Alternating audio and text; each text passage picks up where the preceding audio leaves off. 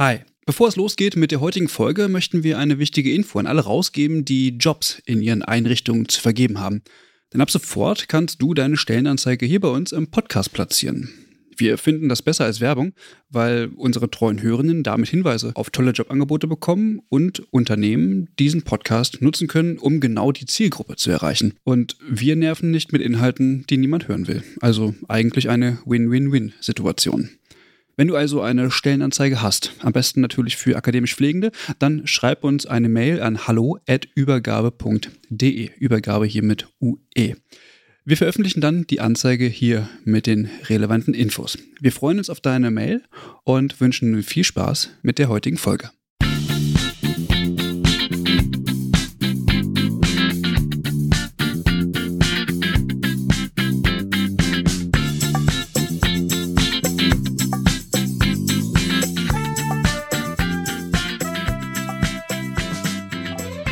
Hallo und herzlich willkommen zu einer neuen Folge von Übergabe, der Podcast.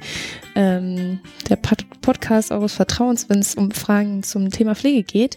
Ähm, ich sitze heute mit äh, Franzi hier. Hallo Franzi. Hi. Geht's dir gut? Mir geht's gut. Du warst ja schon in diesem Jahr in der Folge, in der letzten Folge. In der letzten Folge, in der Folge zu den Leitlinien, ja. Obwohl Christian meinte, ich war schon lange nicht mehr dabei gewesen. Aber ja, stimmt. jetzt Ja, die volle Dröhnung. Volle Die Dröhnung. nächsten Folgen immer dabei. ja, weil es ist auch heute so, dass, oder es gab ja viele Anregungen von Hörerinnen und Hörer, Hörern, dass ähm, wir mal eine Frauenfolge machen sollen.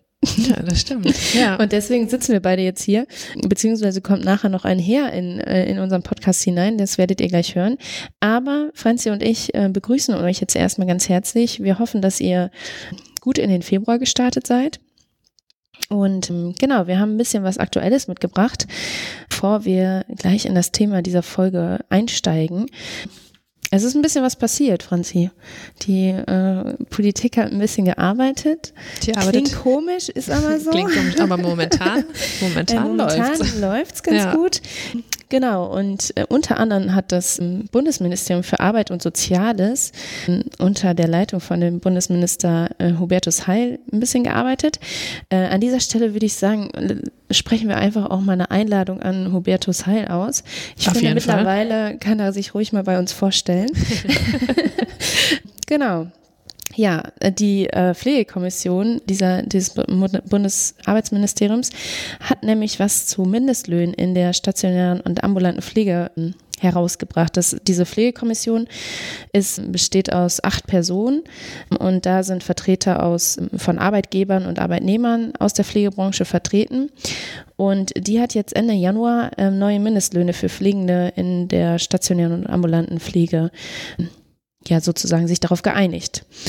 Ist ja, also finde ich äh, ganz gut. Es ist ja auch so, dass es einen deutlichen Unterschied zwischen Ost und West in Mhm. Bezug auf die Löhne Ja. gibt. Und die haben jetzt gesagt, okay, wir gucken uns mal die Löhne an von den Pflegehilfskräften, aber auch von den Pflegefachkräften.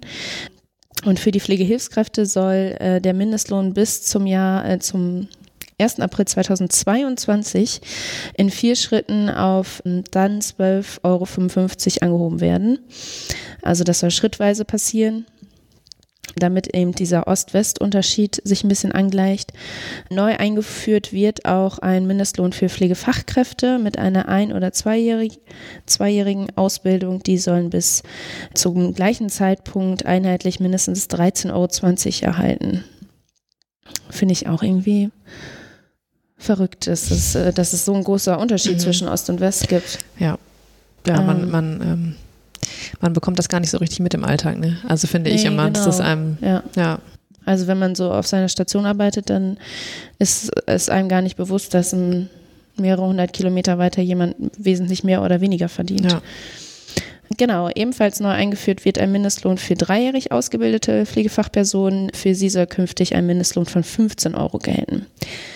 Genau, und ab Juli 2021 sollen, äh, sollen für Beschäftigte in der Altenpflege in den neuen und alten Bundesländern die gleichen Mindestlöhne gelten. Das, was wir gerade schon angesprochen haben. Gleichzeitig wird auch geregelt, dass Pflegende künftig 25 bzw. 26 Tage Urlaub im Jahr ähm, beanspruchen können. Zusätzlich ist es so, dass es aber noch keine Einigung für einen allgemeinverbindlichen Tarifvertrag gibt. Das ist natürlich irgendwie ein bisschen schwierig, ja. Der Hubertus Heil sagt halt, äh, dass es ein besserer Weg wäre zur Verbesserung der Beschäftigten in der Pflege, wenn man eben ja Tarifverträge geltend machen würde. Aber da ist es natürlich schwierig, weil die Parteien da, wie bekannt, ziemlich äh, unterschiedliche Interessen vertreten. Ja. Und aber das wäre, ja, das sagt ja auch der Spahn immer, dass es äh, Tarifverträge geben sollte. Naja, wer weiß, wie die Verhandlungen da aussehen. Da sind wir leider nicht Teil. Vielleicht sollten wir mal eingeladen werden. Dann, dann würden, das wir einmal am Tisch hauen. Auf jeden Fall mal sehr interessant. ja. ja. Ein bisschen diskutiert wird in diesem Zusammenhang natürlich auch immer die Frage, wer soll denn bitte diese ganzen Löhne bezahlen? Wie immer. Und da gibt es natürlich nur zwei Optionen. Entweder werden die Leistungen für die Pflegebedürftigen teurer oder die Versicherungsbeiträge steigen. Ja, da sagen wir jetzt mal nichts zu, da halten wir uns ein bisschen bedeckt. Aber es gab eine Reaktion des DBFKs. Die sehen das Ganze als ein zwiegespaltenes Ergebnis. Die sagen also, es ist auf jeden Fall gut, dass äh, dieser Angleich von Ost- und Westdeutschland dadurch äh, erzielt wird.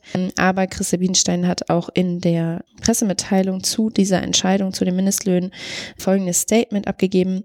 Damit wird endlich das verbreitete Missverständnis ausgeräumt, dass der Mindestlohn repräsentativ dafür sei, was eine ausgebildete Pflegefachkraft oder Pflegefachmann verdienen. Das ist in einem Mangelberuf, wie es in es die Pflege seit langem ist, vielfach noch immer Niedriglöhne gezahlt werden, ist ein Armutszeugnis für die Gesellschaft und nicht länger hinzunehmen. Beruflich Pflegende arbeiten an 365 Tagen im Jahr, Tag und Nacht, an Sonnen- und Feiertagen mit hoher Kompetenz und großer Verantwortung. Angesichts dessen ist der Mindestlohn zumindest für die Pflegefachpersonen enttäuschend niedrig und unzureichend.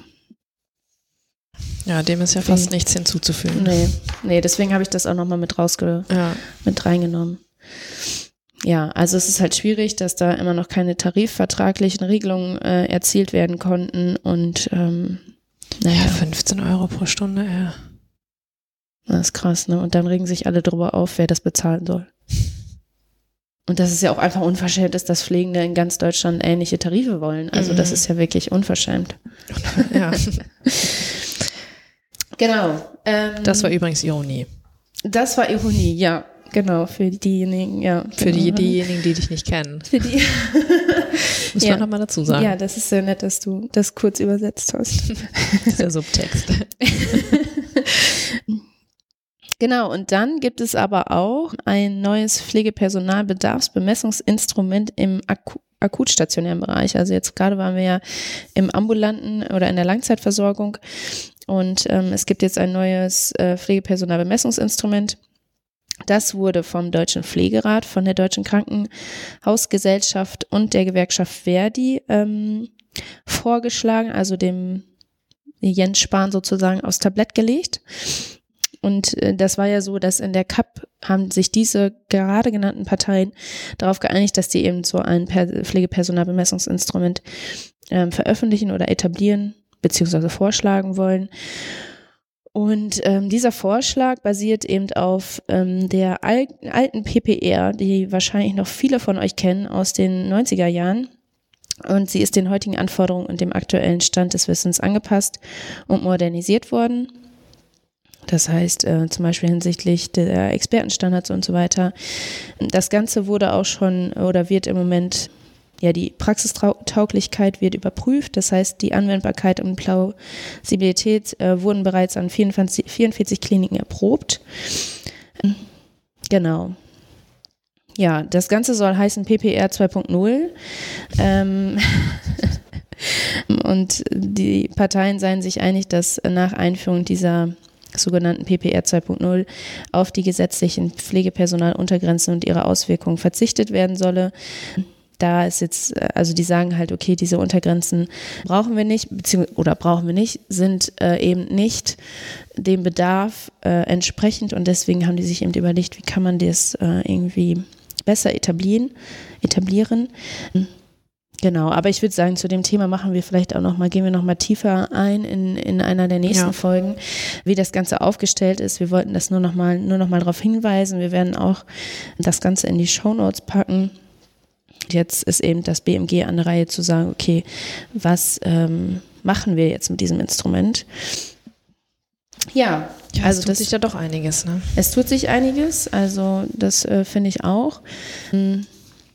Und wir sind gespannt. Also wir wollen das Thema auf jeden Fall noch mal ein bisschen intensiver beleuchten, aber jetzt zu diesem Stand würde ich sagen, mhm. ist das erstmal ausreichend, ja. um so ein aktuelles Update zu geben. Mhm. Ja, genau. Genau. Das äh, dazu. Letztendlich ist es aber so, dass wir ja auch noch mehr für diese Folge geplant haben. Und zwar waren wir letzte Woche in Bochum an der HSG. An der, mal wieder. Mal wieder, ja, zu Gast an der HSG.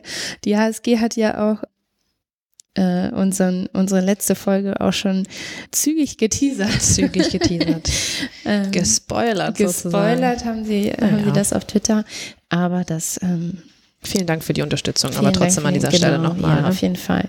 Und wir waren, wie gesagt, wieder ähm, zu Gast und hatten da auch äh, den Mike im Schlepptau. Deswegen ist es nicht eine reine Frauen-weibliche äh, Folge geworden. Aber Quotenmann kann man ja immer gebrauchen, würde ich sagen. genau, und wir haben mit äh, Professor Dr. Tanja Segmüller, Professorin Dr. Tanja Segmüller, eine Folge aufgenommen zum Thema pflegende Angehörige. Genau. Und da hören wir jetzt gleich mal rein. Wundert euch nicht, wir haben uns ein Mikro geteilt, deswegen ist es naja, mal sehen, ob ihr das überhaupt merkt. ähm, ja, wir hatten ein paar technische Probleme, aber das äh, hat keinen Einfluss auf den Inhalt. Ja, wir hören da jetzt mal rein, würde ich sagen. Genau. Viel Spaß. Viel Spaß.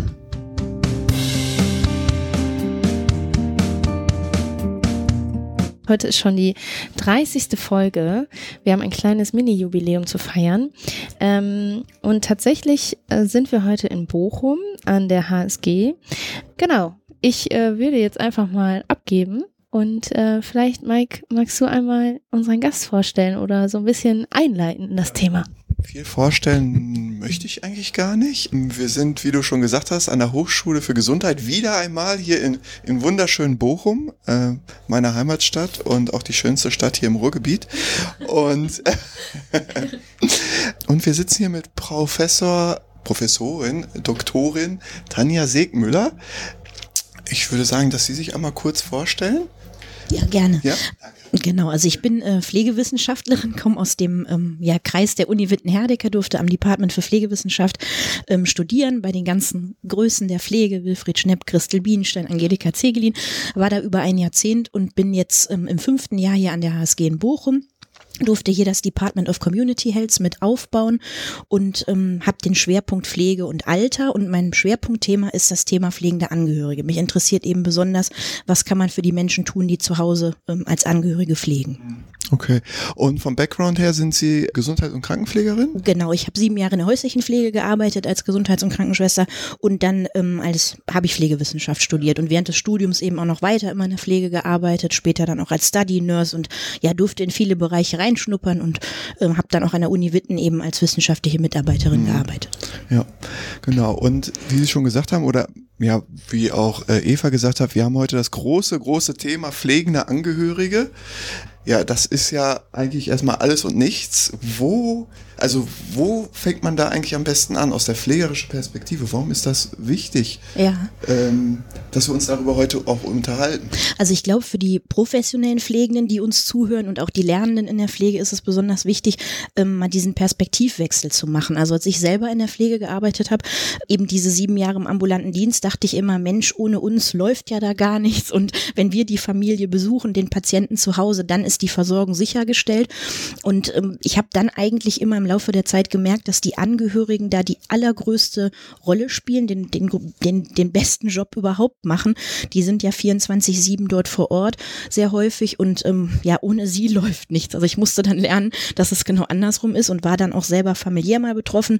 Ähm, unsere Oma war sieben, sieben Jahre pflegebedürftig und dann habe ich eben auch dieses Gesundheitssystem von der anderen Seite mal kennengelernt und das hat mir eben wirklich ja sehr die Augen geöffnet. Und hinzu kam, wir hatten damals am Department für Pflegewissenschaft in Witten ein Projekt, da ging es um Menschen mit Demenz und ihre Angehörigen. Und da haben wir eben gesehen, dass in den drei Jahren Projektlaufzeit nicht die Pflegebedürftigen verstarben, sondern zum Teil die Angehörigen. Und wir wissen ja aus vielen, vielen Studien, dass die eben weniger gesund sind als die Durchschnittsbevölkerung, hochbelastet sind. Und ähm, deswegen war das für mich echt ein, ja, ein Warnzeichen und ein Aufruf, da was zu tun. Okay. Jetzt haben Sie ja schon das, oder wir haben das Thema schon angesprochen. Mich würde nochmal interessieren, wie lassen, lassen sich pflegende Angehörige definieren? Also um welche Gruppe, also worüber sprechen wir da überhaupt? Ja, das ist gar nicht so einfach. Also es gibt viele, die sagen, pflegende Angehöriger ist man erst, wenn man die Mutter jeden Morgen duscht oder wenn man ihr abends das Essen eingibt. Dabei ist aber die Pflege ja auch alles drumherum. Also wenn ich jemanden versorge, der bettlägerig ist, ähm, sagen wir mal auch ein Kind mit einer lebensverkürzenden Erkrankung, dann muss ja alles sichergestellt werden, von morgens bis abends und auch der ganze bürokratische ähm, Aufwand mit Kassen, Auseinandersetzungen mit Behörden, Apothekengänge, Einkaufen. Also die pflegenden Angehörigen sind ja für das ganze Leben einer Person zuständig und das besteht eben nicht nur aus Duschen und Essen eingeben oder jemanden zur Toilette zu begleiten, sondern das Ganze drumherum. Also man kann sagen, dass jemand, der ähm, ab einer Stunde am Tag sich um jemanden kümmert oder der auch nur einmal die Woche zu seiner Oma fährt, der ist in dieser Gruppe der pflegenden Angehörigen drin. Mhm, okay.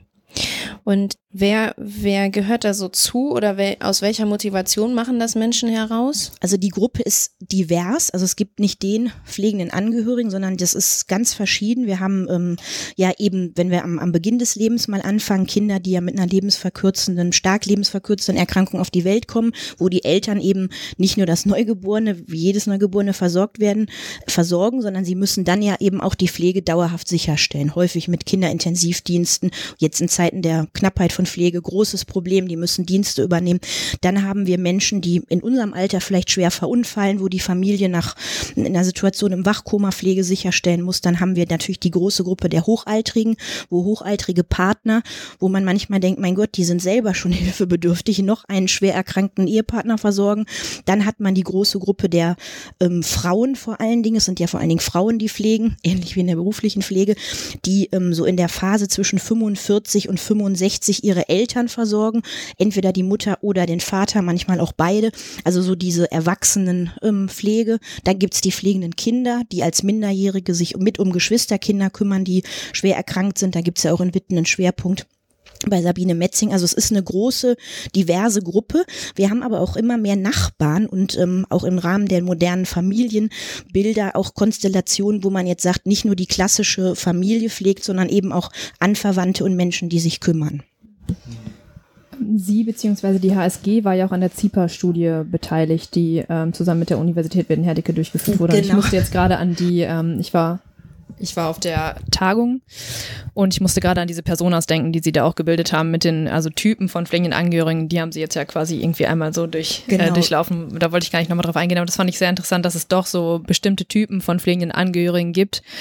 Wie und Sie haben jetzt auch sehr divers die Gruppe. Ähm, wie unterscheiden sich denn da Bedarfe und Bedürfnisse zum Beispiel? Also ich meine, wir müssen ja wahrscheinlich dann sehr darauf eingehen, wie unterschiedlich diese Gruppen eben sind, richtig? Genau, also wir hatten, genau wie Sie sagen, wir haben im ZIPA-Projekt eben diese fünf Personas gebildet, um ähm, eine Idee davon zu kriegen, wie ist die Lebenswirklichkeit dieses pflegenden Angehörigen. Und da sind eben in der ersten Gruppe Menschen, die ganz ja gering pflegen, also sowohl zeitlich als auch von der Intensität. Das ist dann eben der Enkel, der einmal die Woche zur Oma fährt, wenn er am Sonntag frei hat, sich mit der beschäftigt, mit der zusammen aus der Zeitung liest. Und wir aber, haben darf ich kurz, also ja. das fand ich, das fand ich zum Beispiel sehr erstaunlich, dass halt auch, also nicht erstaunlich, aber ich fand es sehr gut, dass diese Gruppe eben auch aufgegriffen wurde, weil wenn man an pflegende Angehörige denkt, habe ich manchmal das Gefühl, dass so eine Gruppe eben rausfällt. Aber trotzdem sind das ja Menschen, die eigentlich auch schon wahrscheinlich tagtäglich auch einen Gedanken äh, daran haben, äh, was jetzt eigentlich meine Oma macht oder so und auch regelmäßig eben da äh, involviert sind. Das genau, genau. Ja. Die haben natürlich in diesem Netzwerk einer Versorgung, sagen wir mal, das ist eine ältere Person, die kriegt jeden Tag Essen auf Rädern. Zweimal die Woche kommt die Hauswirtschaft und macht die Wohnung mhm. reine. Dann ähm, kommt einmal in der Woche der Pflegedienst, stellt die Medikamente und am Wochenende kommt eben jemand von der Familie. Dann ist das ja auch fürs soziale Leben, für, den, mhm. für die mhm. Alltagsgestaltung ganz wichtiger Punkt. Und wenn das wegfällt, dann wäre die, sehe die Konstellation ganz anders aus. Und der Enkel mhm. kann dann auch schauen, funktioniert das Hausnotrufgerät überhaupt? Hat die Oma denn hier ihre Medikamente für die Woche bekommen? Also auch so ein bisschen dieser Blick, da gucken wir mal rein, was da eigentlich los ist, ist sehr, sehr wichtig.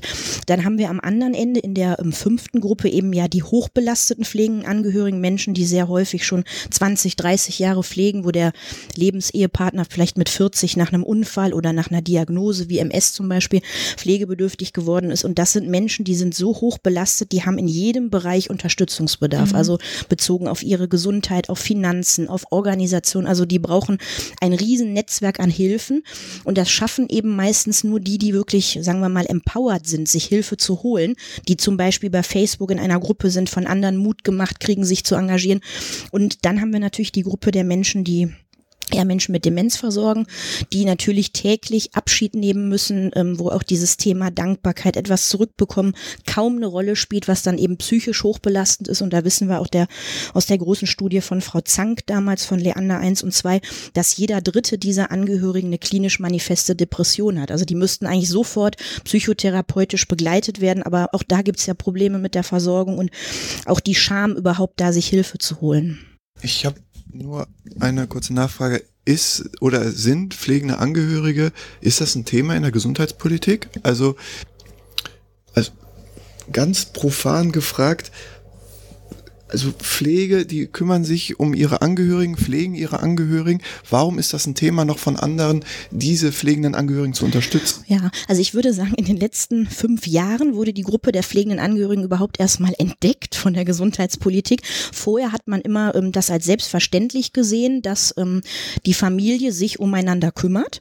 Und dann hat man gesehen, dass die Menschen ja hoch belastet sind. Man hat sich gefragt, warum ziehen bei uns so viele Menschen in stationäre Pflegeeinrichtungen? Meistens eben dann, wenn die Angehörigen nicht mehr können nach vielen Jahren der eigenen Versorgung. Und dann ist es natürlich auch gelungen, ein paar betroffenen Verbände zu gründen. Also ich will nur mal einige nennen, die besonders hervorstechen. Da gibt's den Verband Wir Pflegen, wo eben die Angehörigen organisiert sind, auch in Landesverbänden, die versuchen politisch im Einfluss zu nehmen. Die sitzen ja in Berlin zum Glück auch im Haus der Gesundheitsberufe, können da also auch vor Ort in Berlin ähm, sich beteiligen. Dann gibt es ähm, den Verband Stiftung Wir Pflegende Angehörige mit der Kollegin Frau Bürlin, die sich sehr engagiert. Dann ähm, gibt es die BIFA, Bundesinteressenverband von äh, Pflegebetroffenen und ihren Angehörigen. Also es gibt zum Glück ein paar Verbände, die auch versuchen, politisch ähm, sich zu beteiligen und die Stimme für die Angehörigen zu übernehmen. Es ist ja klar, jeder einzelne Angehörige sieht sich erstmal alleine in dieser schicksalhaften Situation und kann gar nicht noch Zeit aufbringen, seine ähm, Bedürfnisse politisch ähm, einzubringen. Also ich erlebe das bei den Eltern mit Kindern mit lebensverkürzenden Krankheiten, dass die häufig Petitionen schreiben, dass die auch zum Beispiel bei den deutschen Kinderhospizvereinen versuchen, zur Politik durchzudringen. Aber es ist natürlich schwierig, weil diese Gruppe eben keine große Lobby hat. Und in Zeiten von professionellen Pflegemangel wird jetzt klar, wir brauchen die Angehörigen. Mhm, Wenn die ja. uns wegbrechen, dann wird es im System eine Katastrophe geben. Und wir sehen ja in anderen europäischen Ländern, Beispiel Skandinavien, dass man da als Angehöriger, wenn man die Pflege übernimmt, eine Stelle beim, bei der Stadt, bei der Kommune bekommt, praktisch einen Arbeitsvertrag beim Rathaus. Und wenn man dann sagt, ich möchte nicht mehr pflegen, dann hat man eine Sicherheit, dort eine Stelle zu bekommen. Und es wird auch entsprechend vergütet. Bei uns wird das ja überhaupt nicht vergütet. Das Pflegegeld bekommt der Pflegebedürftige und ob der Angehörige davon ein paar Euro abkriegt, steht auf einem ganz anderen Blatt. Meistens muss das Pflegegeld ja für die Pflege ähm, aufgebraucht werden, weil man Salben braucht und Dinge kaufen muss. Ähm, wenn die Gruppe der pflegenden Angehörigen so divers ist, äh, schaffen wir derzeit im Gesundheitssystem die, die Unterstützungsmöglichkeiten zu bieten, die pflegende Angehörige brauchen und kommen, also kommen die da an, wo sie hin müssen? So? Also ist jetzt eine große Frage wahrscheinlich, aber. Ja, also die, die bräuchten an ganz vielen Stellen Hilfe. Also wir sagen immer, es müsste praktisch überall so ein ähm, Arm ausgestreckt werden. Immer da, wo die mit dem Gesundheitssystem in Kontakt kommen, ähm, müsste Hilfe angeboten werden. Das haben wir in unseren Quartiersprojekten auch versucht. Also wenn ein Angehöriger an die Apotheke kommt, dass der Apotheker sagt, ach so, Sie pflegen schon Ihren Mann, okay, seit einigen Jahren. Ähm, da gibt es ja häufig auch ein Vertrauensverhältnis in der Apotheke. Wie geht's Ihnen denn eigentlich? Oder wenn eine Angehörige ins Rathaus geht und ein Pflegegrad ähm, beantragen will, sich da beraten lassen möchte, dass man dann sagt, wie geht's Ihnen denn eigentlich? Also nicht, wie sieht's der, wie geht's dem Pflegebedürftigen, sondern wie sieht Ihre Situation aus? Das gleiche beim Hausarzt. Die meisten Angehörigen müssen ja zu den Hausärzten, allein die Verordnungen besorgen Rezepte. Und da haben wir vor ungefähr zehn Jahren man versucht bei den Hausärzten rauszufinden, erheben die überhaupt wehrpflegende Angehörige es in ihrem Basisassessment, tun die nicht. Seit einigen Jahren gibt es jetzt von der ähm, DEGAM ja, von der Deutschen Gesellschaft für Allgemeinmedizin, eine Leitlinie pflegende Angehörige.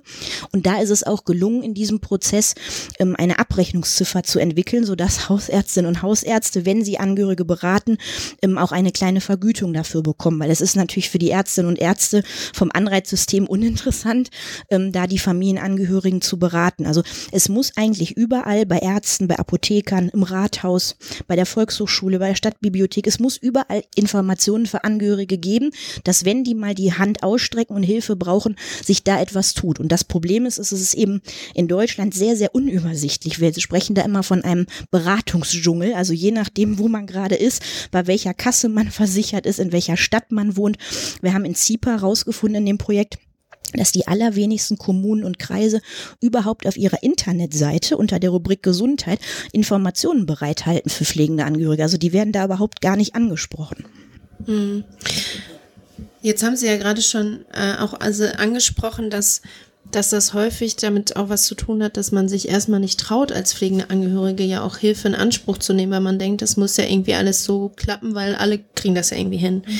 Mhm. Hm. Was sind denn so Gesundheitskompetenzen, die pflegende Angehörige brauchen? Also was, das ist ja ein Riesenfeld. Ähm, was kommt da alles auf die zu? Also als erstes müssten Sie erkennen, ich bin jetzt in einer besonderen Lebenssituation und es geht nicht nur uns so, sondern viele andere sind auch in dieser Situation. Wir sind in einer gemeinsamen Bedarfsgruppe und das bedeutet, ich habe bestimmte Risiken, aber auch bestimmte Rechte. Zum Beispiel ähm, habe ich Recht darauf, dass ich in die Rentenversicherung einbezahlt bekomme, während ich pflege. Ähm, ich habe Recht auf eine Reha oder eine Kurmaßnahme. Gibt es jetzt in Nordrhein-Westfalen ein neues Förderprojekt, das eben die Müttergenesungswerke, die sich um die Mutter-Kind-Kuren bisher originär kümmern, auch um pflegende Angehörige sich kümmern und die dort beraten werden, eine Kur in Anspruch zu nehmen. Also die Angehörigen müssen die Kompetenz entwickeln, zu schauen, was gibt es an Hilfen vor Ort für die tägliche Pflege, wer kann mir da helfen, was kann ich aber auch für mich, für meine Gesundheit tun, weil ich in dieser Risikogruppe bin, zu erkranken, sowohl psychisch als auch körperlich. Gerade die Angehörigen, die eben äh, jemanden immer aus dem Bett heben müssen, Transfere machen müssen, also die auch körperlich stark gefordert sind, da wissen wir eben wie bei den professionell Pflegenden, dass die an Rücken leiden und ähm, ja Knochenerkrankungen, ne, ähm, risikobehaftet sind. Ja. Jetzt haben Sie ja schon viel zum Thema pflegende Angehörige geforscht. Was ist denn das Besondere an der Forschung von pflegenden Angehörigen? Also wir haben, ähm, die Gruppe ist sehr gut beforscht, ähm, auch schon lange bevor ich in dem Thema unterwegs war, gab auch mal Kollegen, die gesagt haben, ach, da brauchst du gar nichts mehr zu untersuchen, da wissen wir schon alles. Wir wissen sehr viel über die Belastung der Angehörigen, weil die Angehörigen auch gerne mal ihre Geschichte erzählen. Also ich erinnere mich an ein Interview in, in Köln, da war ich bei einem älteren Herrn, der pflegte seit 14 Jahren seine Frau, die war in der letzten Phase einer Demenzerkrankung und der war also besser besser informiert als jeder professionelle Pflegende, den ich jemals erlebt hat. Der hatte einen riesen Schrank mit Materialien und hat das also perfekt gebaut, hat Hilfsmittel angepasst für seine Frau und hat also hochprofessionell und liebevoll seine Frau gepflegt. Und ich hatte so gedacht, ich fahre eine Stunde, anderthalb dorthin und spreche mit ihm.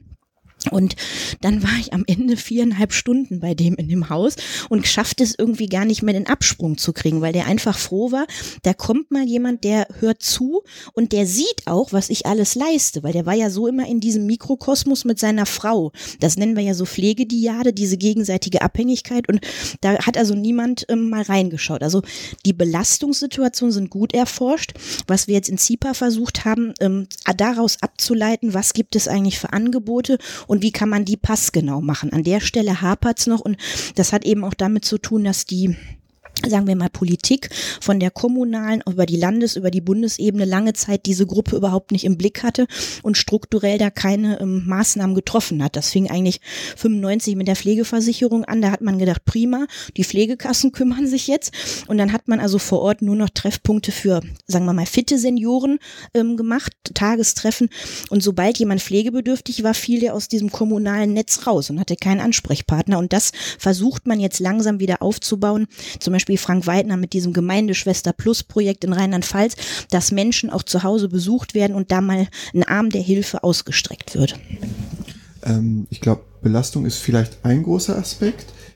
Wenn ich gerade nochmal an das Beispiel zurückdenke, dass ich gerade ein Kind bekommen habe, oder meine Frau hat gerade ein Kind bekommen und das ist, hat eine Mehrfachbehinderung und ich, also die Situation, dass ich jetzt Vater bin, ist für mich neu und dazu muss es auch noch irgendwie pflegerisch betreut werden.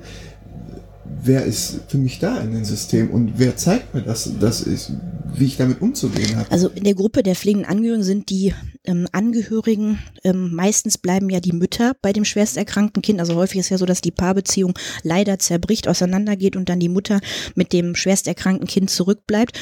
Ich habe da auch beim Deutschen Kinderhospizverein auf der Tagung im letzten Jahr viele ähm, Betroffene getroffen und es ist schon so, dass ähm, da natürlich nochmal eine ganz andere Situation ist, weil die ähm, in dieser Gruppe der pflegenden Angehörigen ein Stück weit vergessen werden. Man denkt dann bei pflegenden Angehörigen, bei Pflege zu Hause immer, ja, die Oma, die ist dement und wird zu Hause betreut. Und die Gruppe Gruppe der jungen Menschen, die pflegebedürftig sind, die ähm, geht ein Stück weit unter. Und dann ist noch ein großes Problem, dass in Deutschland die Systeme ähm, der, des Sozialrechts, der Pflegeversicherung, der Behindertenangebote, die greifen nicht ineinander. Also wir haben hier einen Kollegen für Behinderung und Inklusion, mein Kollege Christian Walter Klose, und mit dem tausche ich mich häufig aus, weil dieses Thema chronische Krankheit, Behinderung und Pflege wird überhaupt nicht zusammengedacht. Also sowohl in der Versorgung, da arbeiten dann in den Einrichtungen Heilerziehungspfleger, die sagen, wir erziehen, wir begleiten, ähm, und die Pflege Pflege wird da gar nicht wahrgenommen. Und genauso ähm, in meiner eigenen Krankenpflegeausbildung kam das Thema Behinderung praktisch nicht vor. Also auch das ist vom System ähm, weder in der Ausbildung noch in der Versorgung nicht gut miteinander. Und darunter leiden natürlich die Familien. Welche Rolle spielt denn eigentlich das Quartier in der häuslichen Pflege? Also das ist sehr wichtig. Wir wissen ja, dass umso älter Menschen werden, umso geringer wird ihr Aktionsradius. Wenn man so um die 90 ist, hat man im Schnitt noch 1000 Meter in seinem Quartier, wo man sich bewegt. Und die Angehörigen pflegen ja die Person in der Häuslichkeit, sodass ja da auch möglichst im Quartier alle Angebote sein sollten. Wir erleben aber ja gerade, dass sich dieses Stadtviertel, der Kiez eigentlich immer mehr auflöst und man im, vor Ort keine Angebote hat. Also ich habe die Apotheke nicht mehr bei mir zwei Straßen weiter. Ich finde keinen Hausarzt da vor Ort. Oder wenn es einen gibt, hat der keinen barrierearmen Zugang und ich komme mit meinem Mann, der einen Schlaganfall hat, gar nicht in die Praxis. Also ähm, das ist ein Problem, auch ähm, räumlich strukturell. Dann gibt es häufig keine Nachversorgung, keine kleinen Geschäfte. Also die Angehörigen können ja häufig den Pflegebedürftigen gar nicht lange Zeit alleine lassen. Also die sind ja, wenn die zum Arzt müssen, ein Rezept holen, denken die ja um Gottes Willen, was macht der jetzt zu Hause? Ne? Läuft ja einfach weg ohne Jacke und erfriert draußen ne? oder äh, zündet der hier die Wohnung an. Also gerade bei Menschen, die dann verwirrt sind, da entstehen ja extreme Stresssituationen für die Angehörigen. Umso weiter die Wege dann werden, umso mehr stresst die das. Also die brauchen eigentlich ein Quartier. Früher hat man ja immer gesagt, das äh, sollte so in Pantoffeln Würfelnähe alles erreichbar sein und so ein Quartier, was mitdenkt. Das fängt an bei der freundlichen Toilette, dass jemand, der alt ist oder auch Kinder oder wir alle ähm, irgendwo eine Toilette benutzen dürfen, dass mitgedacht wird, wenn jemand zum fünften Mal bei der Bäckerei ähm, an dem gleichen Tag ein Brot kauft, dass man sagt, Sie haben schon Brot gekauft, trinken Sie doch mal eine Tasse Kaffee und dann gehen Sie wieder nach Hause. Also, dass so ein bisschen so eine sorgende Gemeinschaft vor Ort ist, die sich auf die, ähm, die sich um die Person kümmert. Jetzt, äh, wir haben jetzt quasi die Dyade, wir haben das häusliche Umfeld und wir haben auch das Quartier. Und ich habe jetzt wieder so eine Riesenfrage. Wo äh, oder an welchen Stellen, was macht Pflege? Also was macht Pflege oder was sollte Pflege eigentlich tun in diesen Kontext. Ja, die berufliche Pflege. Ja, ne? genau. Mhm. Ja, ja. Also ich sehe halt schon, dass die beruflich Pflegenden an zentralen Stellen unterwegs sind. Also im Bereich der Beratung. Jemand, der selber in der Pflege gearbeitet hat, weiß, wie es ist, in der Situation eines Angehörigen zu sein, welche Tätigkeiten auf einen zukommen. Das ist ganz anders, als wenn jemand Sozialarbeiter ist oder eine Ausbildung bei der Stadt gemacht hat und im Büro sitzt. Ähm, ich sag mal, der kann alleine, jemand kommt mit einem Ulkus, mit einer Wunde am Bein und dann würde der Verwaltungsmitarbeiter sagen, das weiß ich nicht. Ne? Also der hätte Angst, wenn der dann den Verband abmachen würde, dass das da riecht und würde sich vielleicht ekeln. Und eine Pflegeperson weiß, okay, da muss ein Wundmanager hin. Und das, also allein diese pflegerischen Bedarfe zu erkennen in der Beratung ist das erste, finde ich. Und ähm, das zweite ist, dass professionelle Pflege den Prozess steuern kann. Also wir brauchen ja eben so ein Netzwerk an Hilfen, semiprofessionelle, ehrenamtliche, bürgerschaftliche. Aber die hauptamtliche Pflege ist die, die den Prozess sehr gut koordiniert koordinieren kann und die auch weiß, was braucht derjenige denn eigentlich? Muss da nachmittags jemand hin, der mit der Person spielt? Soll abends jemand nochmal vorbeikommen, der die Kompressionsstrümpfe auszieht, ein Abendbrot macht? Also diesen Prozess zu steuern und die Bedarfe zu erkennen, das kann eigentlich nur professionelle Pflege leisten. Mhm. Ist das etwas, ähm, was in Zukunft noch passieren muss? Oder also wie, wie, also wir sind jetzt einen Schritt weiter, ich würde irgendwie gerne noch mal einen Schritt, kurzen Schritt zurück machen. Also wie sieht die Zusammenarbeit momentan aus zwischen professioneller Pflege und pflegenden Angehörigen? Also es gibt da sehr gute Konstellationen, ähm, aber es ist natürlich häufig auch spannungsgeladen, insbesondere durch die Knappheit von professioneller Pflege. Ähm, viele Menschen verändern sich, wechseln die Stelle. Dadurch kann es sein, dass eine Familie innerhalb von zwei Wochen ähm, an diesen 14 Tagen morgens jeden Tag eine andere Person sieht, ähm, die natürlich dann auch diesen Pflegebedürftigen nicht kennt und weiß, was ist mit dem los und den nicht beobachten kann, was ja auch Kompetenz von Pflege ist. Das führt dann wiederum zu Unzufriedenheit bei den Familien. Ähm, dann erleben natürlich die Angehörigen Angehörigen, auch wenn sie eine stationäre Auszeit brauchen, also die Kurzzeitpflege zum Beispiel in Anspruch nehmen, dass in den Heimen Knappheit ist und dann sagen die Angehörigen mir häufig, mein Vater, der kam so schlecht aus der Kurzzeitpflege zurück, da werde ich ihn nie wieder hingeben. Also die haben dann auch schon, da spielt so dieses Thema Schuld, schlechtes Gewissen wieder eine Rolle. Jetzt habe ich Urlaub gemacht, in dieser Zeit war mein Vater dort und es ist ja klar, wenn da 30 Menschen im Wohnbereich leben und da sind zwei Pflegepersonen, dann können die sich nicht so kümmern wie in einer 1 zu 1 Situation zu Hause und die kennen auch den Vater natürlich nicht ganzes Leben, sodass die Versorgung nie so sein kann wie zu Hause und dadurch häufig die Person nicht mehr so gut versorgt ist. Also die erleben natürlich ähm, diesen Pflegemangel diese ganzen schwierigen Rahmenbedingungen auch. Das führt dann manchmal eben zu, ja, auch konfrontativen Situationen, auch bei den professionellen Pflegen. Ich kriege dann schon mal so Anrufe, dass die sagen, können Sie jetzt zu uns mal kommen und uns beraten? Wir haben so viele schwierige Angehörige. Oh. Und dann denke ich immer, oh, oh, okay. schwierige Angehörige. Also das ist für mich schon so ein Unwort, mhm. weil die Angehörigen sind ja die größte Ressource. Wenn mhm. man mit denen gut zurechtkommt und mit die und die fördert und einbezieht, dann äh, können die auch abends kommen und jemand das Essen eingeben. Also ich will nur mal an den, den den heißen Sommer letztes Jahr erinnern wenn da nicht so viele Angehörige an die Heime gegangen wären und ihren Menschen Trinken gegeben hätten, wären da Massen Leute ähm, an Exikose verstorben. Also vom Prinzip ähm, sollen die zusammenarbeiten, aber es ist ähm, spannungsgeladen und herausfordernd, dass das klappt. Hm. Was mir dabei gerade eingefallen ist, eigentlich, oder vielleicht vertue ich mich, eigentlich haben wir ja mit der ambulanten Pflege, hätten wir ja eigentlich eine Struktur, um in der, in den Zuhause der Menschen irgendwie präsent zu sein und auch steuernde Funktion zu übernehmen. Meines Erachtens wurde das aber so zurück, also so auf Funktionalität getrimmt, so dass man dann nur noch für die Leistung ins Zuhause fährt der Leute oder geht und dann wieder schnell wieder raus und das in absoluten knappen Zeitressourcen. Und das hätte ja dann zur Konsequenz, wenn man wirklich pflegende Angehörige begleiten wollen würde, richtig intensiv und auch steuernde Funktion, dass man neben dieser ambulanten Pflege wieder ein weitere, weiteres Setting, äh nicht Setting, aber ein weiteres Feld wieder aufmachen müsste. Oder sehen Sie da irgendwie, dass man eine Chance hat, dass man einfach die ambulante Pflege anders strukturiert? Ja, also ich glaube, wir brauchen dann einen völligen Systemwechsel. Das sagen ja auch viele Kollegen und, und Experten. Das ist natürlich, seit der Einführung der Pflegeversicherung wurde das tailorisiert in kleine Leistungskataloge gepackt. Heizen der Wohnung 4,10 Euro, ähm, kleine Teilwäsche abends 10,20 Euro. Und dann hatten wir bei uns auf dem Tourenplan im Pflegedienst stehen, also da muss jetzt abends das und das gemacht werden.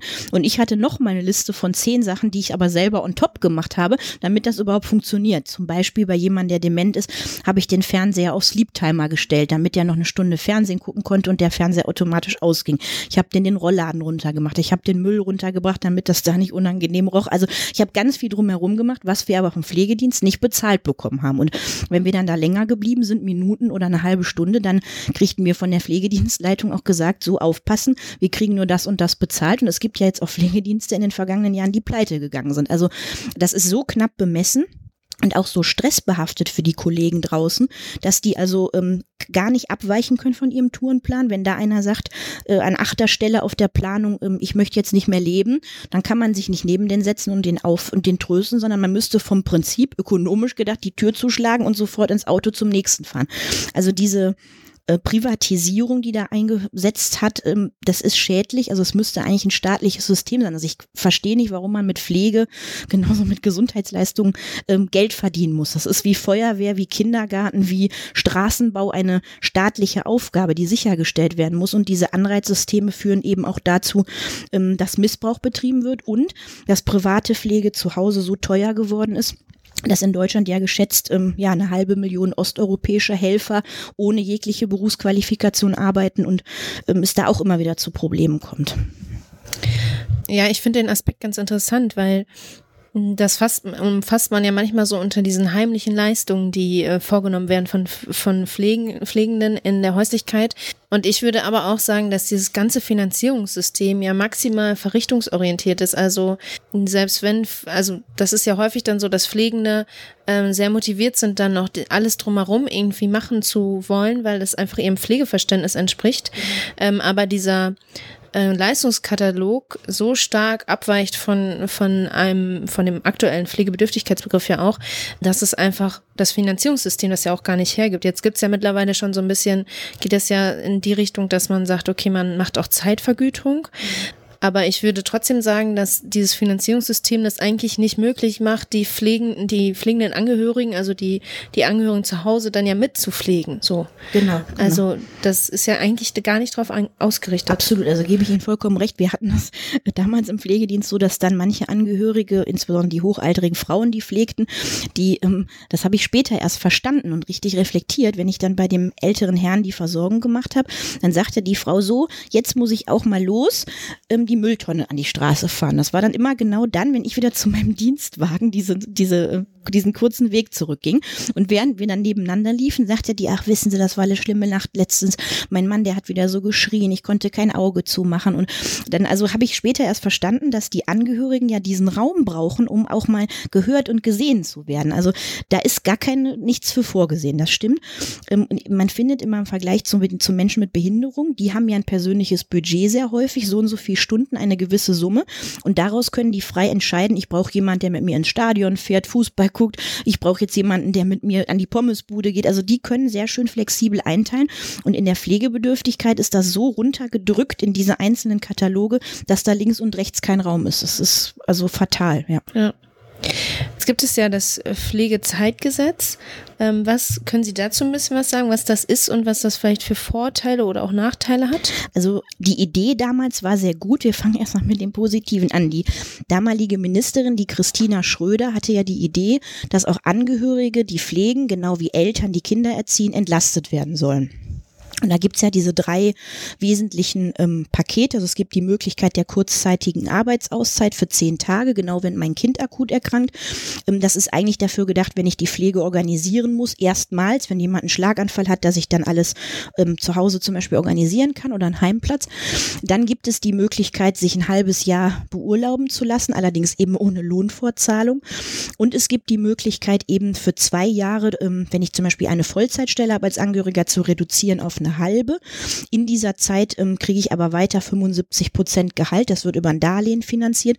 Und nach zwei Jahren steige ich dann, weil die Pflege plötzlich auf das Datum genau endet, wieder voll ein und kriege so lange nur 75 Prozent Gehalt, bis dieses ähm, Konto wieder ausgeglichen ist. Ich hatte dann damals den leisen Verdacht, als das eingeführt wurde, diese drei Sachen, dass das nicht so wirksam ist. Und dann habe ich eine Anfrage an die Bundesregierung gestellt. Wie viele Menschen haben denn im Jahr 2014 diese Familienpflegezeit genutzt? Dann kam eine Antwort, die, also das hat mich wirklich nochmal erschüttert. 84 Personen hatten im gesamten Jahr 2014 in Deutschland, wenn wir jetzt davon ausgehen, wir haben mehrere Millionen pflegende Angehörige und von denen ist jeder dritte berufstätig, haben 84 Personen, also in absoluter Zahl, Mal diese Leistung in Anspruch genommen. Daraufhin hat das Ministerium ja gesehen, das ist also ein Schuss in den Ofen. Die Unternehmen wissen nicht Bescheid, die Arbeitnehmer wissen nicht Bescheid, der ganze Prozess ist irgendwie unklar und was bringen zwei Jahre, wenn, wann soll ich die nehmen? Also es waren viele ungeklärte Fragen. Daraufhin hat ja das Ministerium dann den Beirat zur Vereinbarkeit von Pflege und Beruf eingesetzt, dem jetzt Christel Bienstein ja fünf Jahre auch ähm, vorstand. Die haben ja im letzten Jahr ihren Bericht vorgelegt was ich eigentlich darin die wichtigste Forderung finde, die aber von der Regierung ja nicht mehr angegangen wird in dieser Legislatur, ist, dass es eben wie die Elternzeit auch eine Pflegezeit geben muss. Also eine finanzierte Zeit, in der ich zu Hause die Betreuung übernehme und Lohnersatzleistungen bekomme. Also das wäre eigentlich das, was jetzt angesagt wäre und nicht über Darlehen und unbezahlt. Also das ist ja auch keine Wertschätzung der Leistung pflegender Angehöriger. Ne? Wenn ich mein Kind erziehe, bekomme ich 75 Prozent ähm, meines vorherigen letzten Gehaltes als Elterngeld Geld. Wenn ich jemanden pflege, vielleicht eben auch mein Kind, was ähm, eine schwere Behinderung hat, dann kriege ich nichts. Also das kann ja, kann ja nicht sein. Ja. Jetzt was zurzeit man, was man zurzeit beobachten kann oder was immer wieder diskutiert wird, ist, sind Gesundheitszentren, die vor allem im ländlichen Bereich immer mehr ausgedacht, nicht ausgedacht, aber erdacht und äh, umgesetzt werden sollen, im Sinne von Polikliniken früher. Wären das, wäre das auch eine Möglichkeit, pflegende Angehörige ja, ins System zu bekommen, um ihnen dann Leistungen anzubieten und die Prozesse zu steuern? Absolut. Also ich, wir brauchen, das heißt ja jetzt häufig ähm, MVZ, medizinisches Versorgungszentrum, und das müsste eigentlich Gesundheitszentrum heißen. Und da ähm, gibt es einen schönen Artikel, den Frau Zegelin mal gemacht hat. Das war so eine Sonderausgabe der Schwester der Pfleger. Das hieß äh, Pflegezentrum 2030. Und da ist dann so die Idee, da ist also eine Arztpraxis, da ist eine Radiologie, da ist aber genauso ein Wundexperte aus der Pflege, wo ich eben hingehen kann mit meinem Ulcus Cruris und der da drauf schaut. Zwei Räume weiter ist eine Selbsthilfegruppe pflegender Angehöriger, die trifft sich da zum Gesprächskreis. Also ich habe vor Ort ein Zentrum, wo ich hingehen kann und auch mit pflegerischen Fragestellungen Betreuung bekomme. Genauso übrigens ist es wichtig, dass da Therapeuten sind, ne? Ergo, Logo, Physiotherapie. Also ich sag mal, das ganze Potpourri der Gesundheitsversorgung. Genauso die Hebammen, die Familien in den frühen Phasen begleiten. Also das wäre total sinnhaft, aber in Deutschland hat man da immer nur an die medizinische Leistung und vor allen Dingen an die Mediziner gedacht, also in der Konzeption und in der Vergütung.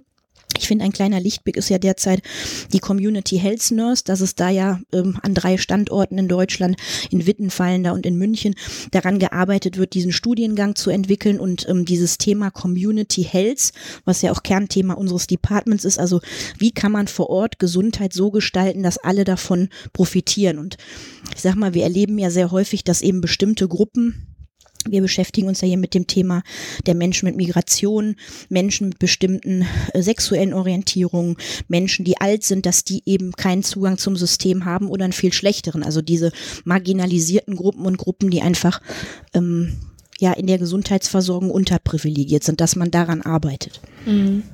Jetzt haben wir ja schon viel darüber gesprochen, was so das System hergeben müsste, damit es irgendwie funktioniert. Und Sie haben jetzt gerade nochmal das mit den Community Health Nurses äh, angesprochen. Äh, würden Sie denn sagen, dass das auch ein Problem der Ausbildung oder der, der Kompetenzen der Pflegenden, der professionell Pflegenden ist, mit diesem Feld umzugehen oder das auch wahrzunehmen oder da entsprechend zu handeln? Also ich würde sagen, die, jetzige Pflegeausbildung ähm, oder auch das Pflegestudium ist ja schon sehr voll mit Inhalten. Und da ist eben der Fokus auf die eins zu eins Versorgung des Patienten, des, des alten, des Bewohners im Altenheim, des schwer erkrankten Kindes. Aber vom Prinzip müsste diese Ebene da drüber, Gruppe, Quartier, das müsste mitgedacht werden. Da gibt's ja dieses sehr schöne Modell von der Miriam Hirschfeld, ähm, wenn Pflegende auch ein, auch ein politisches Bewusstsein bis ganz oben dann zum Minister und Zuständigkeiten, müssten die entwickeln ähm, und verstehen und erlernen, damit man sieht, wo ist unser Beruf, Beruf eigentlich überall unterwegs. Also dass Pflege so ein Quer Querschnittsthema ist von Geburt bis Tod und auf allen ähm, Ebenen der Gesellschaft relevant ist. Ähm, da erleben wir irgendwie, dass die Pflegenden sehr häufig immer in dieser eins zu eins Situation sind und ähnlich wie die Angehörigen sich gar nicht immer als Gruppe begreifen und dann auch nicht empowered genug sind aus diesem, ich sag mal, Jammertal uns hilft ja keiner, ähm, rauszukommen. Ne? Also dass es nur gelingen kann, dass wir als Gruppe stark sind und auch unseren Job gut machen können, wenn wir politisch ähm, dabei sind und wenn nicht nur sechs Prozent im Berufsverband sind. Also was jetzt da mit der Kammer los ist, also mit den Diskussionen, das ist ja, also da schäme ich mich manchmal für meine eigenen Kollegen und denke, die haben das nicht verstanden. Also ja. Ja, das ist, das ist tatsächlich so. Ich könnte mir jetzt auch vorstellen, wenn man sich diese Inhalte, die wir gerade besprochen haben, anhört, dann gibt es bestimmt auch Stimmen, die sagen, äh, was sollen wir denn noch alles machen? So, das hören Sie wahrscheinlich auch oft. Was sagen Sie dazu? Mhm. Also es hat ja sehr, also ich finde Berufszufriedenheit. Wir alle verbringen ja sehr viel unserer Lebenszeit im Beruf in der Regel. Und ähm, das heißt, wenn ich einen Beruf ausübe, dann möchte ich den eigentlich so machen, dass ich abends rausgehen kann und zufrieden sein kann. Jetzt hat da jeder unterschiedliche Parameter, aber Zufriedenheit erreiche ich ja vor allen Dingen dadurch, dass ich mit dem, was ich tue, irgendwie zufrieden bin. Und die Kollegen sagen ja, ja, ich kann das ja nicht machen und das nicht machen. Also vielleicht muss man überlegen, was ist eigentlich wirklich wichtig für mich? Und dann kann es sein, dass jemand, der in der häuslichen Pflege arbeitet, sagt, ich kümmere mich besonders um die Angehörigen und bei jedem Kontakt gucke ich, dass ich die Frau ermutige, dass ich der sage, jetzt kümmere kümmern wir uns, dass sie ein Rutschbrett kriegen fürs Bett. Jetzt gucken wir mal, dass sie bei der Barmer in diese viertägige Auszeit gehen, in dieses Pauseprogramm. Also da kann man ja für sich einen eigenen Fokus setzen und das, denke ich, schafft Zufriedenheit. Also so habe ich es damals auch gemacht. Natürlich weiß ich, dass die Rahmenbedingungen herausfordernd sind, aber das kriegen wir eben nur hin, indem Pflege sich politisch organisiert und da die Stimme erhebt. Ich sag mal ähnlich wie die Jugendlichen bei Fridays for Future uns das vormachen. das wird natürlich auch ein Umdenken im Umgang und in der Wahrnehmung von pflegenden Angehörigen von Seiten der professionellen Pflegenden erfordern, denke ich mal, oder? Also wenn ich mich an meine Zeit immer daran erinnere, dann die ersten Töne, wenn, wenn pflegende Angehörige auf den Wohnbereich kamen, war immer, dass es sehr störend empfunden mhm. wurde und dass man den Menschen die Expertise, die eigentlich 20 Jahre zu Hause ihre, was heißt 20 Jahre, aber 10 Jahre, 5 Jahre, lange Zeiten äh, zu Hause ihre Partner versorgt haben, dass man denen die abgesprochen hat und hat gesagt, ja, bleibt mal außen vor, wir wissen jetzt, wie es läuft so. Und es gab immer Rangeleien dadurch. Genau. Ähm, Gibt es da, gibt's da irgendwie, also zwei Fragen hätte ich diesbezüglich. Gibt es irgendwelche Erkenntnisse, warum oft ähm, Angehörige, pflegende Angehörige von den Pflegenden, von den professionell Pflegenden so als nervend in Anführungsstrichen empfunden werden? Und zweitens, Gibt es Möglichkeiten, dass Pflege da anders mal ins andere Reflektieren kommt? Ja, also ich sagte, ich kriege schon mal diese Anrufe, die schwierigen Angehörigen und da gibt es hier immer Streit. Ähm, also ich glaube, man muss sich in die Situation der Angehörigen reinversetzen, also die Perspektive einnehmen. Da hat jemand einige Zeit zu Hause gepflegt und das ist unglücklicherweise auch in jedem Pflegeratgeber für die Angehörigen. Das letzte Kapitel in dieser Broschüre ist immer der Umzug ins Heim. So, und die meisten Angehörigen haben irgendwann demjenigen dann mal versprochen, nein Mutti, ich sorge dafür, dass du nie ins Heim musst. Und irgendwann merken die, ich habe mir viel zu viel aufgelastet, meine Mutter lebt ja noch viel länger, als die Krankheit hätte eigentlich erlauben dürfen, was ja für die Mutter schön ist, aber wo die Tochter eben eben aus dem letzten Loch pfeift von ihren Kräften. Und dann kommt der Umzug ins Heim. Das heißt, die Angehörigen sehen das als Versagen, als ähm, ja, Kapitulation. Jetzt habe ich das versprochen und jetzt schaffe ich es doch nicht und meine Mutter geht in die stationäre Einrichtung. Dann haben die viele Jahre vorher zu Hause nichts anderes gemacht. Das Leben hat sich gedreht um diese Pflege, um diese eine Person. Und dann erleben die in so einer Einrichtung, Mensch, da sind ja noch viele andere. Und jetzt komme ich hier heute Morgen zu meiner Mutter und die hat die Haare ja gar nicht gewaschen. Oder die liegt ja noch im Bett um halb elf. Weil die natürlich ähm, häufig das erste Mal dann auch mit dem Pflegesystem in Kontakt kommen und diese Rationierung, diese Knappheit, diesen Pflegemangel nie wahrgenommen haben. Die haben zu Hause gepflegt und hatten da kaum Kontakt mit. Das heißt, da prallen Welten aufeinander. Und die professionellen Pflegen, die, die Kollegen auf dem Wohnbereich oder auf der Station, fühlen sich dann kontrolliert. Also ich habe viele Fallbeispiele Fallbeispiele gesammelt. Wenn dann die Angehörige um 17 Uhr kommt, verstecken die sich. Dann gehen die irgendwie ins Büro, machen die Tür zu und sagen, oh Gott, wenn die jetzt gleich wieder kommt. Ich hatte damals auch im Altenheim mal eine Zeit lang gearbeitet. Und da war dann ein Sohn, der kam immer abends um 18 Uhr und die Mutter hatte in dem kleinen Bad in ihrem Zimmer zwei Tonnen, zwei Behältnisse. In einen sollten die Vorlagen, die ähm, schmutzig waren, in dem anderen die schmutzige Unterwäsche. Und dann hatte die Mutter das ver verwechselt offenbar.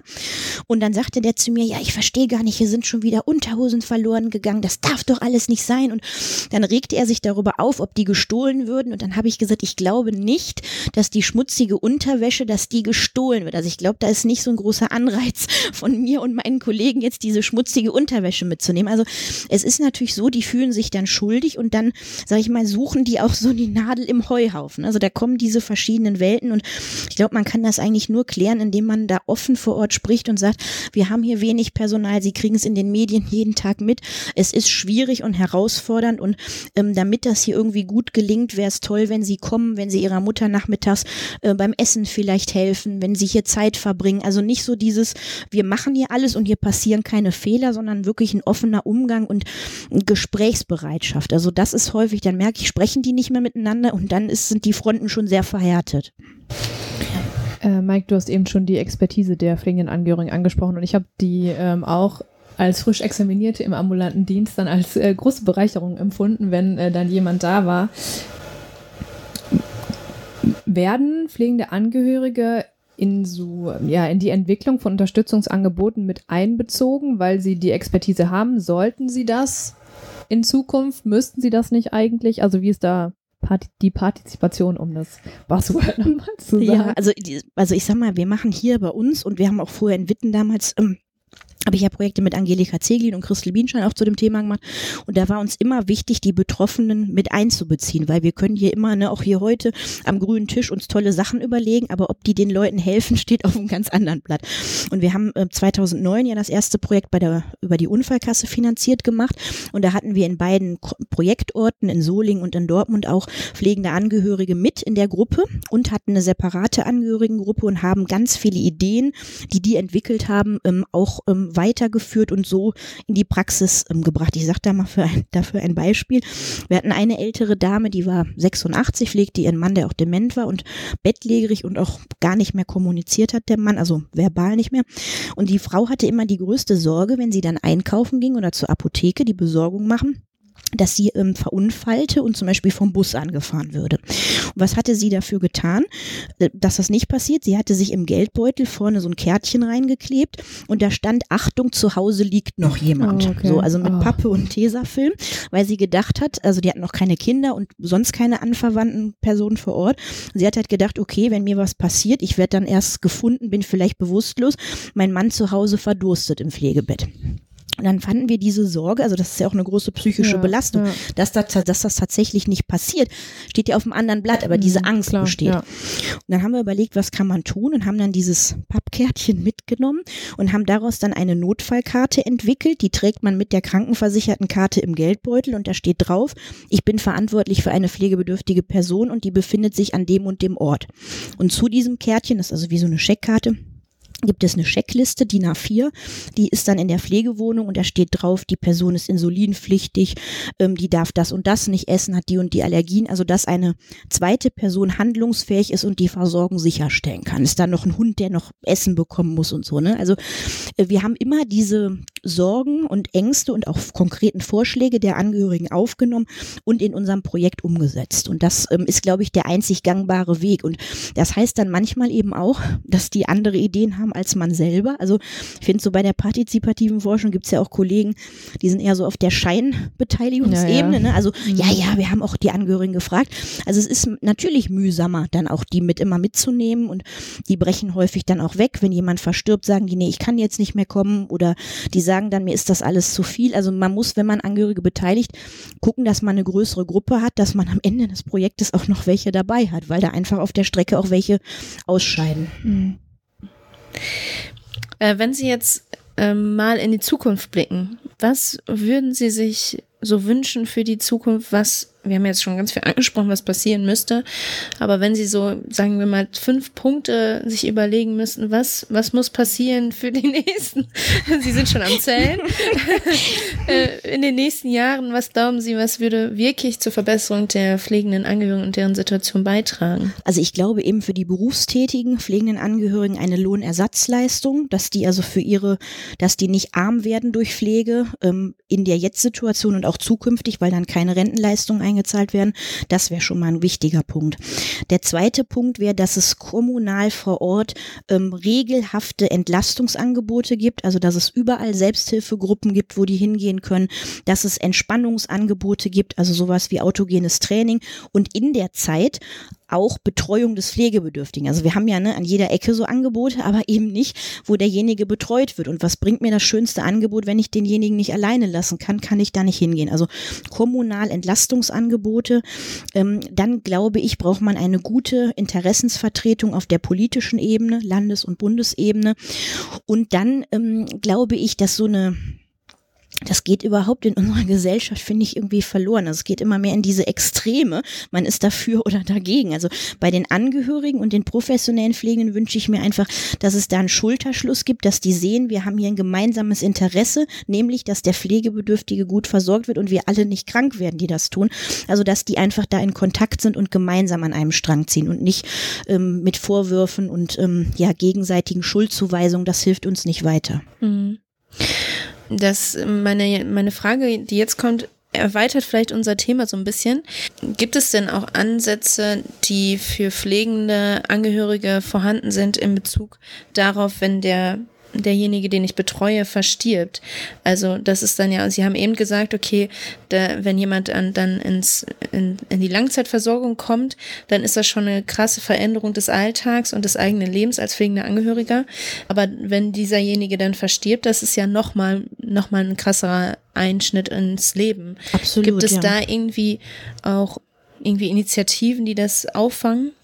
Also wir haben in unserem ähm, nach für Pflege 2009, nach dem Projekt haben wir 2013 mit dem Projekt Quartiersnahe Unterstützung angefangen. Und da haben wir uns auch um die vereinsamten und dann ja alleinstehenden Angehörigen ähm, gesorgt und haben dann ähm, angefangen zum Beispiel mit einem Musikangebot. Also dass jemand, der lange Zeit zu Hause gepflegt hat, die Wohnung kaum noch verlässt, keine Freunde, Nachbarschaftsnetzwerke mehr hat, mit denen er was unternehmen kann. Und da hat dann ein Kantor ähm, von der Kirche gesagt, okay, ich biete sowas an, ähm, kann einfach zu uns in den Gemeinderaum kommen und der ist, kann wunderbar spielen und musizieren und jedes Lied aus dem FF spielen. Und dann kann man da also hinkommen und sich ein Lied wünschen. Und dann gibt's da Kaffee und Kuchen und da sind auch Leute, die von Pflege Ahnung haben, ähm, also professionell pflegen und die ähm, einfach als Kontaktperson zur Verfügung stehen. Und ich glaube, dass es vielen hilft, einfach irgendwo einen Ort zu haben, wo man hingehen kann, auch im Quartier, ein Treffpunkt, dass man also da nicht ähm, alleine zu Hause sitzt, weil wir wissen ja auch das Thema Vereinsamung, Depression, Demenz, da gibt's ja auch Krankheitsketten, die ja nicht unbedingt einsetzen müssen. Das Zweite, was ich erlebe, dass viele pflegende Angehörige danach nicht sagen, nee, ich will damit nie mehr was zu tun haben, sondern die wollen auch ihr Wissen und ihre Erfahrungen weitergeben. Also ich sehe auch, dass viele dann so Gruppen leiten. Wir haben eine Studierende bei uns, die ist erst 21, die hat lange ihre Oma mitgepflegt und die hat dann für die Alzheimer Gesellschaft eine Gruppe gegründet. Also ähm, auch dieses, ich kann meine Erfahrungen weitergeben und anderen eine Stütze sein. Also so dieser Selbsthilfegedanke. Also ich glaube, da gibt es ähm, gute Ideen, aber man müsste da auf jeden Fall auch mehr tun und regelhaft, nicht immer nur durch Zufall. Also die Gruppe der Angehörigen, die lange gepflegt haben, die sind sehr gefährdet, danach dann in so ein Loch zu fallen. Ähnlich, wenn man berentet wird, ähm, dass man dann ja auch eine hohe ähm, Mortalität hat und dann lange Zeit erstmal nicht mehr. Also das ist eine gefährliche Phase, in die die dann kommen.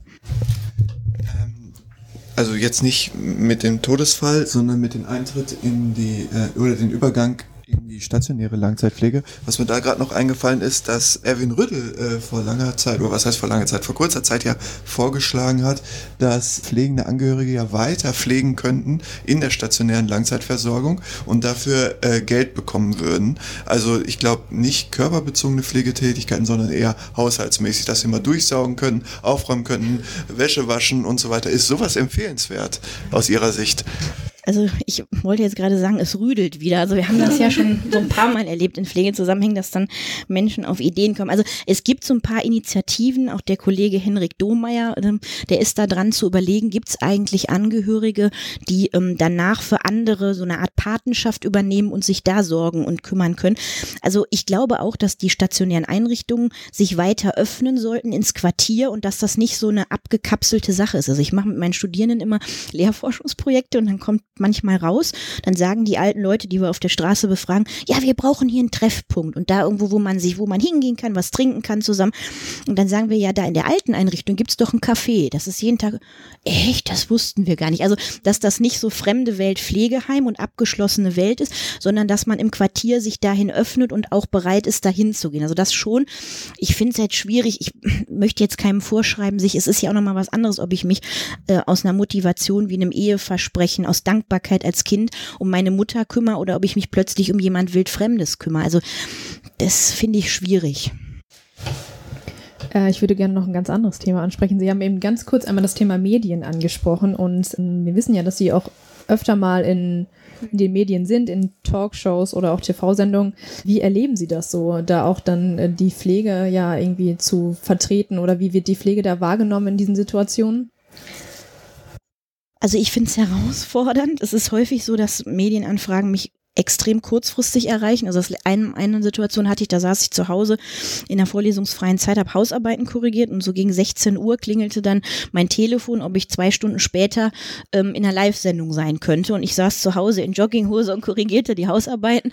Und dann habe ich eben auf der Autofahrt dann dahin erfahren, welches Thema und worum es geht. Also es ist häufig sehr kurzfristig. Also ich würde mir wünschen, dass man, wenn man dann Pflege zum Schwerpunkt macht, dass man ein bisschen längerfristig vorbereitet, so wie zum Beispiel bei der Sendung von Frau Böttinger ihre Meinung, da war das ja wirklich so so, dass das über Wochen gesammelt wurde und strukturiert wurde und auch die Betroffenen selbst vor allen Dingen zu Wort gekommen sind. Ähm, an sich finde ich sehr wichtig, dass da äh, Pflegefachpersonen, auch Pflegewissenschaftler und Wissenschaftlerinnen ähm, ja die Stimme erheben, weil mich das schon ärgert, dass es auch Sendungen gibt, in denen dann ja irgendeine Pflegeperson, die auch keine, sagen wir mal, kein Medientraining und all diese Sachen gar nicht durchlaufen hat, dann für eine Berufsgruppe spricht. Und ich sag mal, bei dem Alexander Jorde, der hat ja jetzt seinen Abschluss gemacht, ähm, da ist das ja auch durch Zufall entstanden. Also ich habe sein Buch ähm, rezensiert und der äh, schreibt da ja am Anfang, wie es dann gekommen ist, dass er in die Wahlarena und dann kam er plötzlich dran und konnte das sagen. Ähm, aber es hat eben auch nicht jeder, sagen wir mal, dann die Kompetenz innerhalb von wenigen Sekunden Minuten ähm, Dinge zu sagen und so zu, verständlich zu erklären, dass jeder ähm, auch weiß, worum es geht. Also ich finde das herausfordernd. Es ist für mich jedes Mal eine Herausforderung. Häufig hat man nur wenig Zeit und hat zwei, drei Sätze, um was zu sagen. Und also so ein bisschen reflektierter das Ganze in Ruhe zu machen, fände ich schon gut. Und ich glaube, wir brauchen da drei, vier Leute, die ähm, auf Bundesebene auch wirklich ansprechbar sind. Ähnlich wie in der Tagesschau gibt es immer einen Experten für Automobilwirtschaft, es gibt einen Experten für die Börse und da brauchen wir wirklich gute Leute, die uns da vertreten. Ja, ich glaube, das ist auch wichtig für Außenstehende, für das Bild der Pflegenden. Wie, wie verkauft sich auch die Pflege so? Und äh, da werden ja auch in verschiedenen Talkshows dann manchmal denkt man sich, okay, was hat diese Person jetzt mit Pflege zu tun? Ähm also das ist ja, zeigt ja vielleicht auch, dass die Pflege so wenig ansprechbar ist oder man vielleicht auch als Journalist gar nicht weiß, wer, wen spricht denn jetzt an und dann kommt es dazu, dass man aus pflegerischer Perspektive denkt, okay, wer, warum sitzt du da? Ja, also es ist ein bisschen wie mit der Kammerdiskussion. Ne? Je nachdem, wen die dann fragen, wird so ein Thema medial gepusht und dann wird gar nicht genau reflektiert, warum ist das denn eigentlich wichtig? Also so auf dieser Metaebene müsste da jemand das ganze Thema nochmal einordnen. Man muss aber auch sagen, die Anfragen kommen häufig auch sehr kurzfristig. Also wir hatten es auch schon bei Kollegen hier bei uns, dass ähm, das so kurzfristig war, dass dann niemand konnte und dann fehlt eben diese Wissenschaftsperspektive und dann wird es manchmal schräg in den Berichten. Ja. Ja, ich glaube, wir haben schon ganz viele Fragen beantwortet, oder? Was, was äh, sagen die anderen? Wie, was haben Sie, haben Sie noch einen, einen, Wunsch irgendwie für die Pflege allgemein? Jetzt nicht nur in Bezug auf dieses Thema pflegende Angehörige?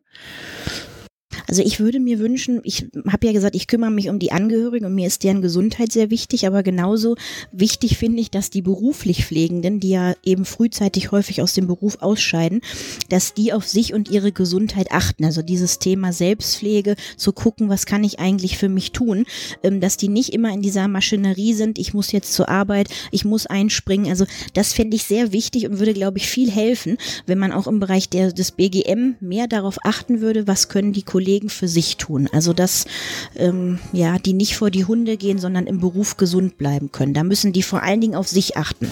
Okay, ja. Das können wir so unterschreiben, würde ich sagen. ja, vielen Dank Frau Sigmar, dass Sie sich die Zeit genommen haben. Wir würden an dieser Stelle noch mal kurz auf ein paar Veranstaltungen hinweisen. Zwar sind wir vertreten auf dem Deutschen Pflegetag vom 12. bis zum 14. März 2020 und auch auf der Altenpflegemesse vom 24. bis zum 26. März. Da ist auch der Mike vertreten, falls jemand den mal kennenlernen möchte. genau, dann gibt's noch, gibt's noch die ANP-Tagung 2020 am 15. Mai. Die ganzen Veranstaltungshinweise packen wir auch in die Show Notes. Genau, und dann haben wir noch einen Hinweis und zwar gibt es eine, eine Initiative, Nursing, äh, English for Nursing heißt die. Das ist eine eine Initiative von Pflegenden, die andere Pflegenden unterrichtet, Sprachkurse anbietet, um die Kommunikation ähm, zu fördern, weil das ja immer mehr Thema wird. Genau, und die haben uns erwähnt und ähm, finden uns oder wir finden uns da jetzt auch auf deren Homepage. Könnt ihr gerne mal hinklicken. Ansonsten wollen wir euch noch darauf aufmerksam machen, dass wir weiterhin Stimmen sammeln. Wir haben ja angeboten oder wir möchten gerne eure Stimmen äh, in unserem Podcast ähm, zu Wort kommen lassen für das Jahr der Pflege. Also klickt einfach auf unsere Homepage, da könnt ihr selber eine kurze Aufnahme machen und dann seid ihr mit Teil unseres Podcasts. Genau. Wir bedanken uns natürlich wie immer bei allen Hörenden für ähm, euer Feedback. Wir freuen uns darauf. Ihr könnt äh, Kommentare hinterlassen auf unserer Homepage oder auf unseren Social Media Accounts, Facebook, Twitter, Instagram und so weiter. Des Weiteren könnt ihr uns natürlich auch finanziell unterstützen. Das haben auch wieder viele gemacht. Das, ähm, man kann das über PayPal machen und so weiter. Wir freuen uns über jede Spende. Genau. Und ansonsten wünschen wir euch jetzt ganz liebe Grüße aus äh, Bochum und wir hören uns beim nächsten Mal. Vielen Dank nochmal. Gerne. Tschüss. Tschüss.